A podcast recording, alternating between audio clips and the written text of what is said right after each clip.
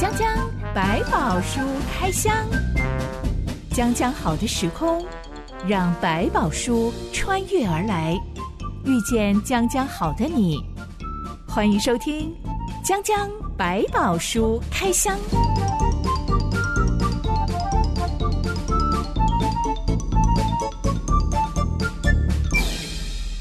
宝书里有百宝，让知心和下凡哥为你开箱来挖宝。Hello，我是知心。Hello，下凡哥。全新节目《将将百宝书开箱》登场喽！要为你开箱穿越千年、历久弥新的百宝书，体验百宝书源源不绝、生出珍奇异宝的魅力。嗯，节目一开始来聊聊一般人眼中的百宝书大概是什么模样、什么功能。嗯，我曾经在路上跟一群修女擦身而过，是他们看着我就对着我微笑，嗯、我想说。嗯我又不认识你们，为什么要对你笑？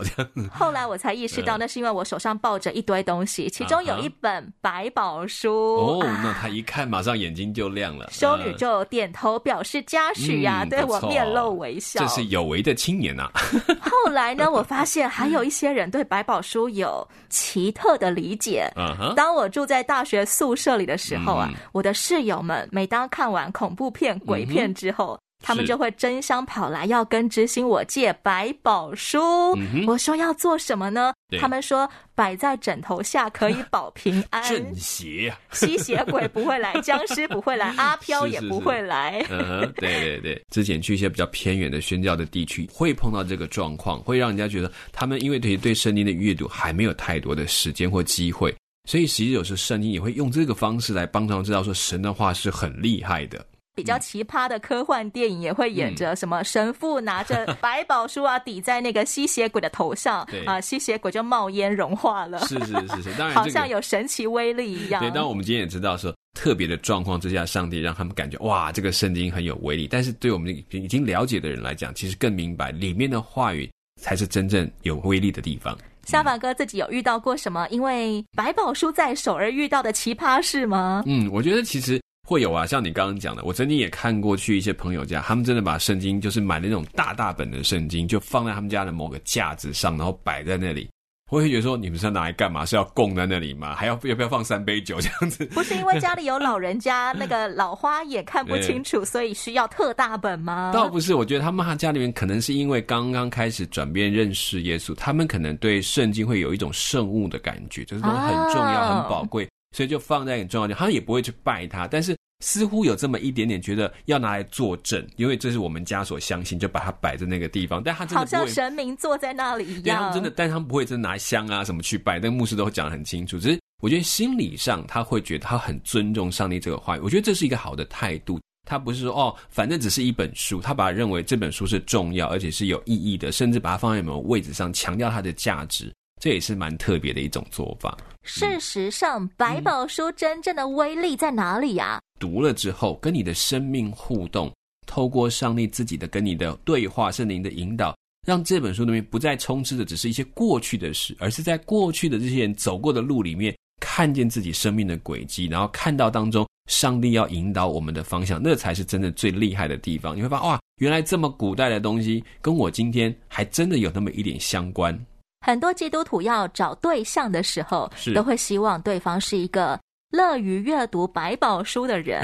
是。不过，这些我很不凑巧的听到不少位基督徒女生形容，嗯、别人给他们介绍的 不认识的基督徒男生呢，常常会遇到一种怪男，嗯、那就是带着一本百宝书来，一坐下，我们要来吃个饭、喝个咖啡，立刻就翻开百宝书。朗读起来了，然后不停的讲他对于百宝书的字句有什么样的理解跟心得感想，果然立刻就达到吓跑女生的功效。对，我想这个他不是准备来跟这女孩子认识的，这个可能也是一些问题，就是我们以为把书拿来不断的读就成为很重要的东西，其实是危险的。就是圣经的字句不是咒语，不是你读来读去哦，就好像念出一两段之后就会发生什么事，就像港中那个神父如果拿出来去压在吸血鬼身上。其实也碰过一些有趣的电影，他会反过来说，吸血鬼看着他拿着那本圣经，拿过来冲过来，他就把他身体一把夺过来，然后就撕成两半。他说：“你根本就不信，你干嘛拿这个来吓我？”阿飘根本就不怕。其实你没有信心，你根本不相信有上帝，你拿什么书来讲对他都没有意义。所以反过来讲，就是在其中我们如果把它当成是一个咒语的模式的时候，你弄错，以为上帝是可以被你驱使的，不是？圣经其实都对自己在说话，对我们个人在说话。如果你太为自己而读，你看到里面对自己的提醒、跟生命的提醒、跟教训的时候，你才能够发现它真正的威力在哪里。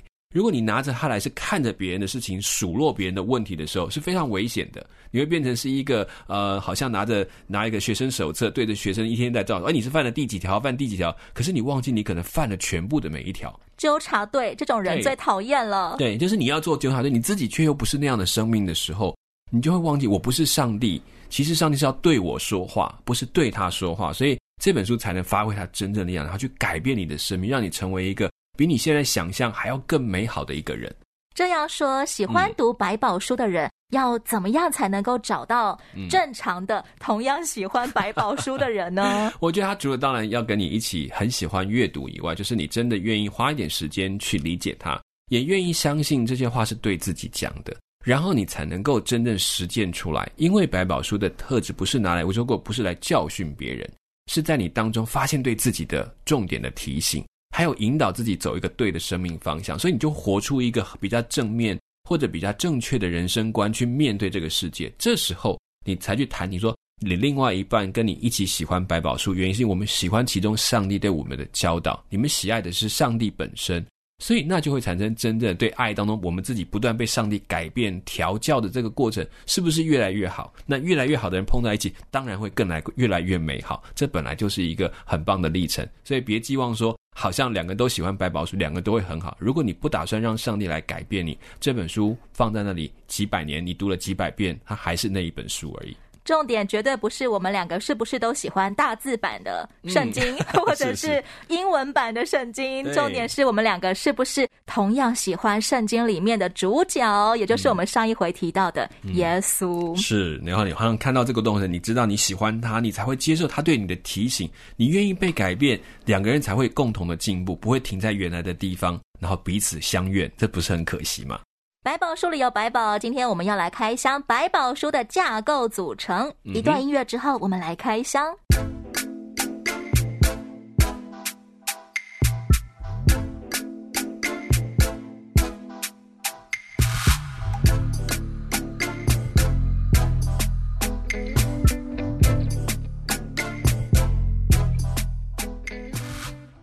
书英文叫 Bible，是中文叫圣经。圣经，分成前后两半，嗯、前半叫做旧约，后半叫做新约。是从新旧这两个字眼，我们就知道啊，旧约一定是记载比较老的事，嗯、新约就是记载比较新发生的事情。那么中间那个。约是什么意思呢？嗯，约当然我们讲它就像一个我们彼此的相互的约定，是一个盟约的概念，就是我们两个一起约定好要成为一个什么样的关系，或在什么样的一个啊、呃、彼此的互动当中，我们决定要连结在一起，所以用这个约把我们绑在一起。好像我们现在说的表白，嗯、然后确定我们正式稳交这样的关系。对的，就是我们就开始成为一个有一个明确的，我们是男女朋友，这可能是初步的约定。哦，我们要成为一个夫妻，我们就有时候的婚约，就比较像这种类型。嗯，婚约真的是非常的慎重跟神圣啊。是是，其实是不容易。它不是表示你都做得到，但是是一个很重要意愿的一个当时做的决定。嗯，我们不接受婚姻当中有第三者，所以上帝跟人的关系是不是也不接受有第三者呢？嗯，其实，在约的最基本的概念，他在谈到上帝跟人的关系，所以。整本的旧约跟新约是不断的把上帝跟人的关系产生在一个不同的段落来描述，甚至越来越清晰。或者有一个说法是很单纯，他会重复在旧约里面一直提到，就是上帝最大的目的是要使人成为他的子民，而他成为我们的神。这种概念里面就慢慢提到说，这个神是指只有他是我们的神，他是神。这个概念。会跟其他的想法比较不一样，所以他说我要做一个决定，他就是我的神，而不止一个我养来的或者是我招来的神明这样子而已。如果我跟上帝约好了，嗯、我要做你的宝贝孩子，是我要让你做我的神，但是有一天我不小心变成了。渣男渣女行列了。我就是劈腿外遇，我有了小三。哎呀呀！这种时候我还能全身而退吗？我会不会被正式上帝追杀呢？如、嗯、但是这这点在旧约里面其实很明显，我们看到上帝跟人立约，跟以色列人立约，跟亚伯拉罕立约一样，一路立约下来，其实当中不乏他的子孙里面不断的有类似这样的情况出现。但是呢，上帝展现了这个约里面很奇特的精神，因为上帝在起初立约的时候，他并没有把人用那个约绑死，他自己走完这个约的限制的过程，所以上帝限制他自己，而不是去限制人。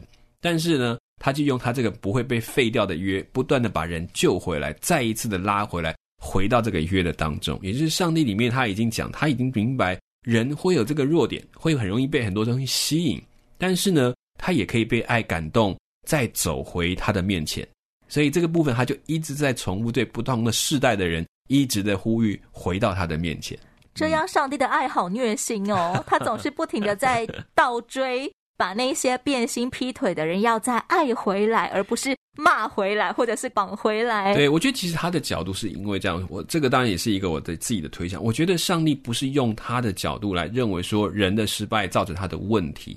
他只知道一件事情，就是他的生命跟神是永恒的，而人是短暂的。确实会有很多人在眼目上已经受到的影响，所以对他来讲，他只是用不断的提醒。但是当中，我们虽然看起来有一些让人虐心的事，但也有许多让他感到快乐的事，因为他知道，再怎么的悖逆环境里面，都会有一些人很忠心的、很有信心的跟随着他，只要靠着信心，仍然可以继续跟随上帝的。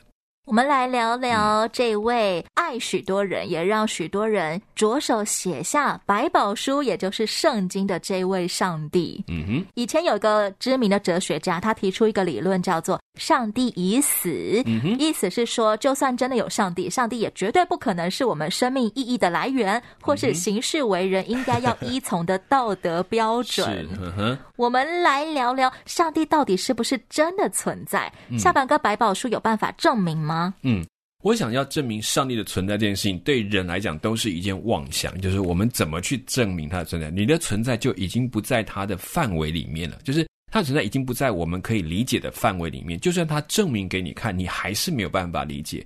刚刚你讲的话，应该是尼采讲过的，他提到的上帝已死。当然，这个概念也放在后来的。很多的新的所谓自由派的神学家会认为上帝已经死，世界就自己在运作，我们只是告诉你一个好的道理，你好好做好人就对。上帝就是一个好像在外太空漂浮去旅游了，你们自己自生自灭吧。你要醒过来了，人这个还要靠上帝，你就是都就是傻子了。但是其实我们从历史的轨迹，甚至圣经里面很多的内容，他只是想告诉你，这个世界有神。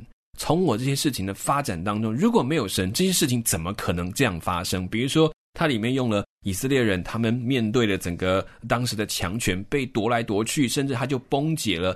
这个过程都按着上帝的预言一步一步的发生，包括这些外面的每一个国家，当时认为的第一强权的国家，都一个一个按着上帝的心意毁灭了。然后又看到另外一个强权起来的，也预言他的毁灭，他以及他要发生的事情。你不得不去想，这些事情如果没有神，怎么有可能形成？也就是说，这些巧合只是巧合吗？所以，他其实也颠覆了人以为的靠力量可以得胜，然后看到上帝在怎么在当中用一群没有力量的人得到真正的胜利。这个事情会不断的延伸出来，一直到我们的历史当中看到教会的发展。原来其实上帝的手在其中。但如果你不信神，你就可以说这一切都是巧合。可是科学里面会问的是：如果一次我讲巧合，两次再讲巧合，三次他就要问里面到底有什么道理可以让它连续发生三次？这就是一种真正要去思考，所以在我们讲到包括你讲的创造论，或者是所谓的这个演化论这个概念，我们都会提到说，其实为什么都用论？因为它都有一定的证据，但也都有一定的不确定，这就是我们讲的原因。所以我们讲上帝存不存在，通常我们反过来会问的比较多的问题是，到底哪一个是真的神？很难去说没有神的存在是对的。那我会问你的证据是什么？但是讲有神的存在，可能证据还更多一点点。只是我不能够百分之百马上给你说好，那就是我们所信的上帝。毕竟这是我经历过的事情。我们今天仍然处在一种弱肉强食的社会，还有世界文化里面。嗯，每当有人见证着说他原本是一个弱肉，快要被吞吃了，快要被宰杀了，甚至快要濒死了，他却因为耶稣而得到了重获新生的机会，甚至得到了许多别人都没有得到的大好机会。是的，这种时候他就证实了上帝真的存在，耶稣爱我，嗯、我靠着耶稣真的可以不一样。嗯，所以我知道我们可以讲的，当然在圣经有公开的证明、公开的陈述，但他只是直接他就告诉你是有神，并且是这一位神。但是我们个人的经验也可以帮助比利姐说。原来这个神除了在上面这个公众的宣认以外，其实也可以自己来经历它。百宝书所呈现的神，其实是被称为三位一体的神。是、嗯、这三位分别是圣父、圣子、圣灵，也可以说上帝。耶稣、圣灵，嗯、他们是同一位神，但又是三位，嗯、这是什么概念啊？呃，三位一体这样初步的解释是很困难，是因为其实它经过非常长的讨论，甚至在其中也产生不同的所谓的异端，就是有一种变形的信仰的也都存在。因为什么呢？因为在圣经当中，在描述上帝的时候，他确实有用多数的表达，比如说我们最熟悉的圣父、圣子、圣灵，就是。上帝、神之子耶稣，并且有圣灵的行动，那这些东西似乎都存在。但是呢，当他提到在他们在行动的时候，常常用那些单数的动词来表达他们是一个。甚至在犹太人的信仰当中，也强调我们独信一神，就是一个神。他其实谈到的是这，我们为什么会用这个模式？他是用一个比较归纳的结果，把圣经里面这样归纳起来。我们不能否定他有三个位格，这三个位明确的他们彼此的提及、彼此的合作。但是他们只有一个本质，就是神。光是提到位格这个词，也让我们感觉很陌生哎、嗯。因为位格它讲的是这个有独立的意识，有他的自己的意念可以去行动的，所以这个东西就表现说这一个人的格在这个位格这个东西在里面。但是体呢是它的值，它的实体的本质是什么？所以在这当中你要把它切成三个神，他说不是，我们是一个同一个本质，但是呢，我们又有三个各自的。所谓的心思意念，他们可以自己的意志性格、嗯、个性。你说到个性，可能有一点点这样的像，就是他们本身有独特的特质，但是又能够彼此拥有彼此的特质，这就是一个很大的奥秘。我们常常讲说，三位一体很难完整的解释，它是一个归纳的结论，所以它不是一个很不是一个完整的说法。但是我们明白，这就是我们所认识的上帝的形态。所以你要硬要把它说三个神，又有一点复杂，因为它不是各自行动，他们是一起的。他们一切事情的完成，是他们三位一起去完成的。我们有一种说法叫做关系性的三位一体，不要把它切成三块东西或三个形态，因为曾经有人表达说，哦，它就像光、热、太阳本体这种概念，像水一样，可以有液态、气态、固态三种形态。这些都被拿来描述过这个上帝的样貌，可是我们发现都不够，就是它都不足以表达全部的东西，它只能在某一部分可以来做解释。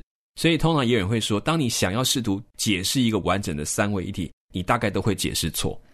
我们用一位父亲、嗯、一位儿子、一位灵来形容他们，而不是说这一位神同时像父亲、嗯、像儿子、像灵。对，所以他告诉你，因为他是是，因为是就是他们讲的存在的模式。但是如果你要用所谓像的话就，就哦，它是有三个头、三个面相，有这种说法，就是哇，它是不是三头六臂的概念？但是我们话不对，如果用这样没有，还是觉得很奇怪。就是它其实他们有各自很独立，它不需要靠他们才能够存在，因为好像三头六臂还是要夹在一个身体上面那种感觉。它其实不是用这个模式，它只是让我们比较容易明白的方法。我相信有一些事是我们现在不能明白。的确，对我们来说，嗯、父子灵听起来不太像是一组的。可能父母子比较像是一组的，嗯、是是。是，因为讲父子这个关系，我们大概换一个角度来想，他并不是要描述他们就是好像爸爸找一个妈妈生了一个小孩叫做子，他的子是指他在跟他的关系是相等的，我们是同职的，父跟子是同一个位阶上的，所以我们也说我们是上帝的儿子，可是不是跟那个上帝的独生子就完全不一样，那个独生子是在值上面是与他相当，但是用这样的关系，他们那种彼此的关爱跟互动。比较我们容易理解，好像父子关系的那个关系。先来听一首歌，由盛小梅所创作演唱的《至宝》歌曲之后，继续来聊聊三位一体神到底是怎么回事。耶稣，你是我的至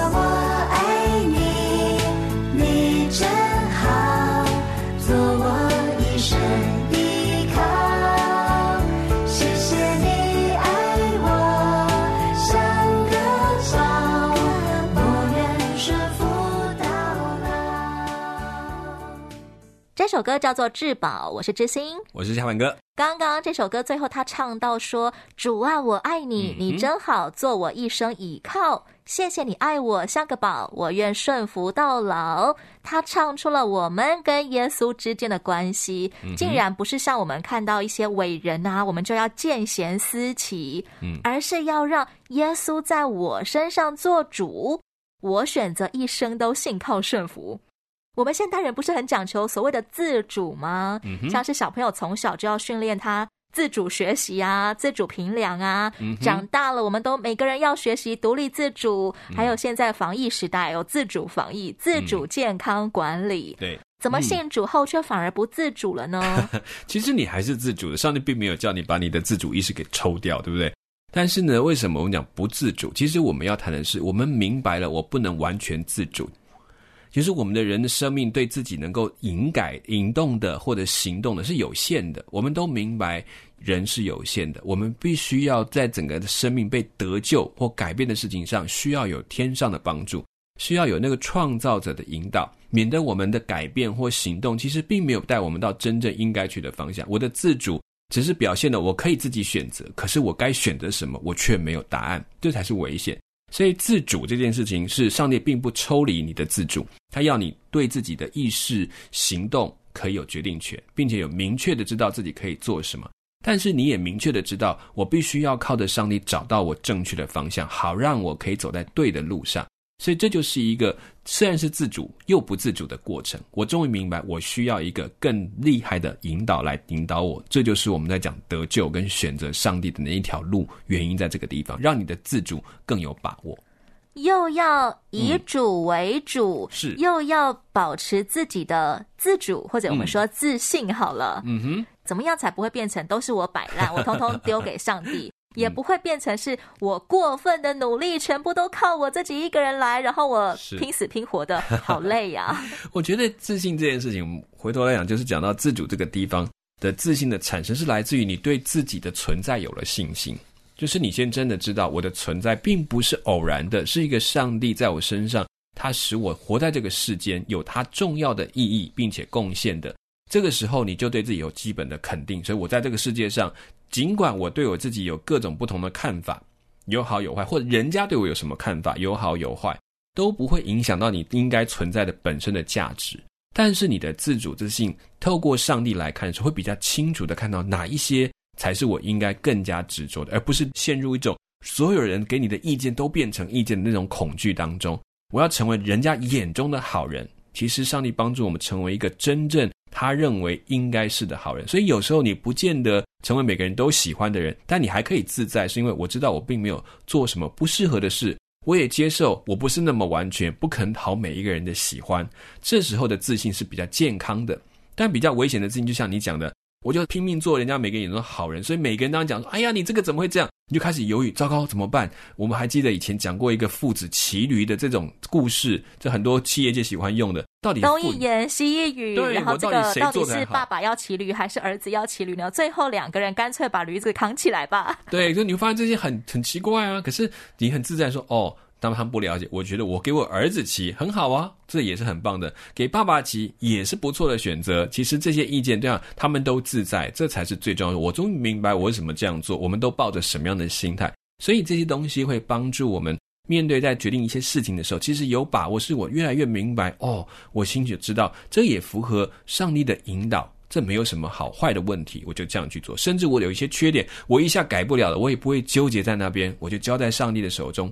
随着时间，他给我力量，我可以改变他，或者我有一天会发现他对我最最重要的意义又是什么。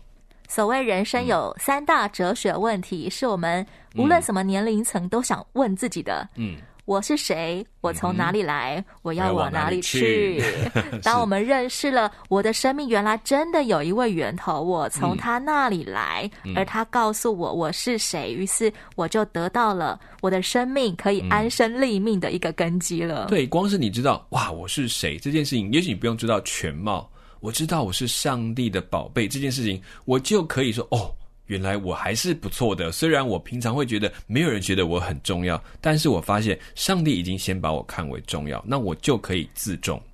刚刚我们听到的那首歌里面唱着说：“耶稣，你是我的至宝。”但对耶稣来说，我们也是他的至宝。他不看我们很宝贝的。最后要来介绍一下百宝书里的旧约有三十九卷书，新约有二十七卷书。最简单的记法就是三九二十七。而旧约跟新约之间的分水岭是耶稣降生。其实我们的西元纪年法也是以耶稣降生为分水岭哎，嗯，是西元前 B.C. 这个字就是 Before Christ，嗯，西元后这个字 A.D. 是拉丁文的，嗯，呃、应该叫做 Anno Domini，嗯嗯，意思是主的年份，哎。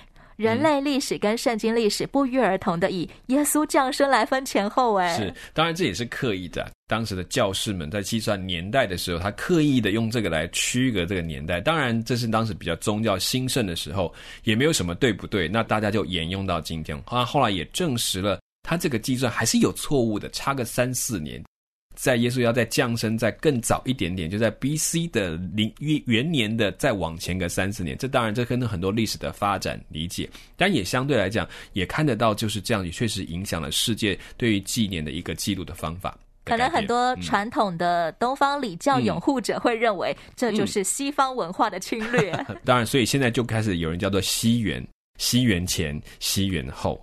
我们刚刚聊到三位一体神，圣父、圣子、圣灵，当中就只有圣子耶稣降生，只有耶稣以人的样式来到地上，再回到天上，上帝或圣灵却没有。哎，讲到这三者之间存在，有一个最大的特点，就是耶稣是有身体的，有肉体的。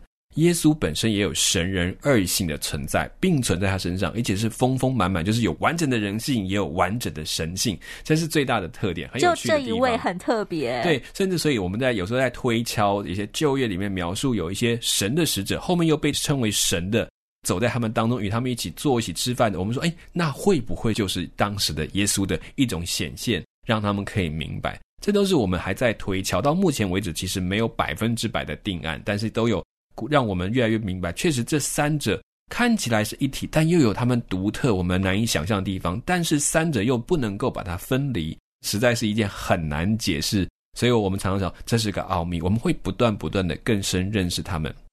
圣经的约翰福音三章十六节说：“神爱世人，甚至将他的独生子赐给他们。”叫一切信他的不至灭亡，反得永生。嗯，这就是耶稣降生的奥秘。是我们日后会陆续来开箱，到底人类是怎么样不至灭亡，反得永生的。嗯，从下一集开始，我们要正式来开箱百宝书的第一页喽，请你一定要锁定江江百宝书开箱节目，也欢迎你准备一本自己的百宝书，跟着我们一起开箱，一起挖宝。江江百宝书开箱，每周一和周四播出。欢迎到留言板上留言给我们，我是知心，我是小本哥，下一回讲讲百宝书开箱，再见喽，对，拜拜，拜拜。